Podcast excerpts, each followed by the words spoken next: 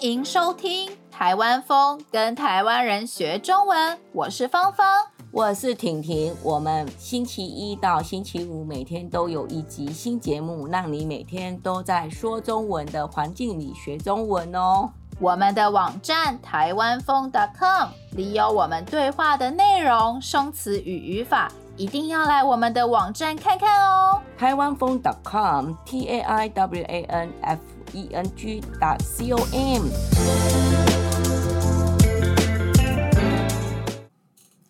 哎，今天我们要讨论的是地震。地震。台湾真的时常发生地震。婷婷，你觉得哪一次地震是最可怕的？九二一真的是遇过最大的地震天灾啊、嗯哦！真的是事后那一周都睡不好。九二一大地震又称为集集大地震哦，它指的是在一九九九年的九月二十一号，所以才叫九二一地震。没错，嗯、凌晨一点多发生在台湾中部山区的大地震，然后那时候地震持续了大约快两分钟，期间呢，台湾全岛都感受到明显的摇晃。九二一大地震也是我经历过最可怕的地震哦。地震发生以后，我跟家人好几个晚上不但睡不好，还因为害怕余震而睡在车上。余震的意思呢，就是主地震发生以后，受到主震的影响而产生的一些小地震。九二一大地震以后，我的床旁边都会准备安全帽、瓶装 水，还有一些干粮，以备不时之需。诶，干粮的意思呢，就是干燥的食品。很多人爬山的时候会带着干粮，发生意外的时候可以吃。就是饼干之类的东西啦，其实就是一个很简单，可以就是果腹，马上吃了不会饿的东西。没错，没错。九二一是个非常可怕的地震，当时地震开始的时候是上下摇，接着是左右摇，所以把很多的建筑物的柱子都摇碎了。嗯，超可怕的。呃，当柱子失去了支撑力的时候，所有的建筑物的重量就一起往下压，因此呢，当时倒的房屋大多是陷下去的，也就是房屋陷到地下去。哇，对啊，那个时候九二一大地震真的是许多台湾人挥之不去的梦魇。梦魇就是噩梦、不好的梦的意思哦。嗯，九二一大地震摧毁了无数个家园，当时地震救灾之后的重建。其实真的是一件非常刻不容缓的事情，因为很多人被压在水泥底下很多天。水泥是盖房子的一种材料。那其实呢，我们现在住的地方嘉义，在九二一大地震的同年也发生另外一起大地震。那时我还是小学生。地震来的时候，刚好是下课时间，我们大家都吓到冲去操场。我跑离开教室的时候，还不小心踢倒了椅子。之后教室墙壁还有很大的裂缝。我妈妈说，她那个时候在超市。那个时候呢，地震来的时候，超市架上的东西也全部被摇了下来。那年台湾真的非常非常不平静。对啊，那时候真的摇的很多，摇到真的是都麻痹了。一直有地震，那、嗯、那一段期间一直有地震。因当时有许多房屋倒塌，公共设施震毁，因此呢，之后政府的建筑物防震标准就更加要求了，时常宣导人民要准备好紧急避难包。其实要身边有水瓶，就不用太害怕。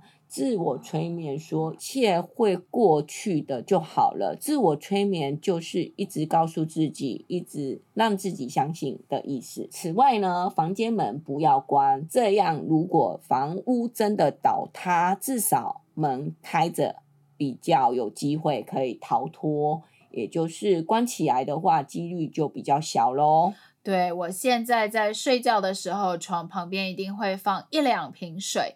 地震发生的时候，我一定会带着水，还有手机，跑到坚硬的桌子底下。如果正在煮东西，赶快关瓦斯，然后找坚硬的桌椅保护自己的头部。其实就不用太担心了啦。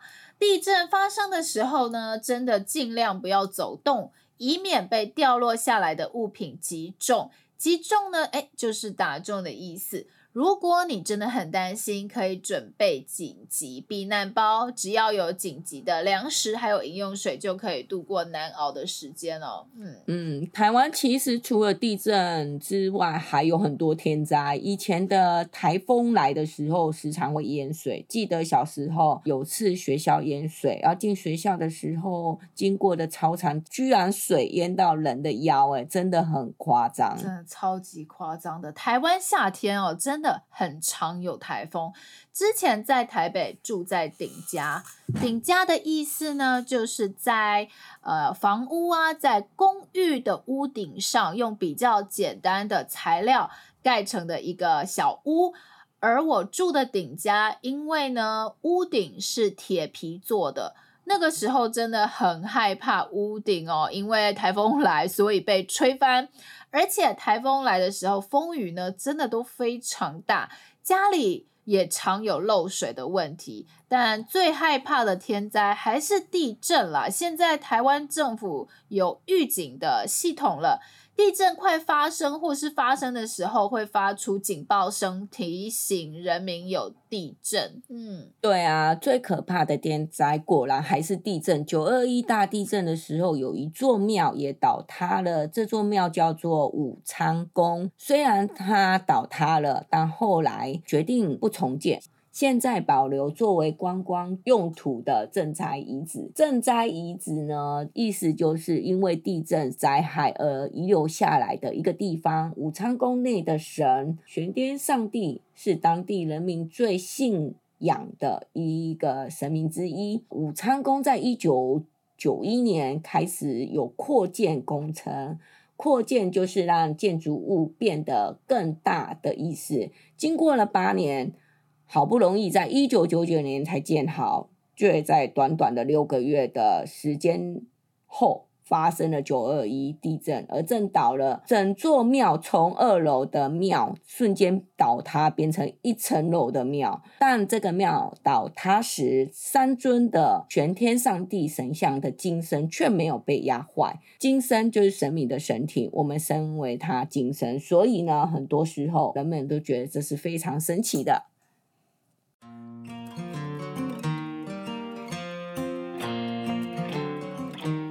希望你喜欢我们今天的节目。如果想要学习我们今天对话中的内容、生词和语法，一定要来我们的网站看看哦，台湾风 .com。我们下星期还有一个新的节目哦，我们下个礼拜一见，拜。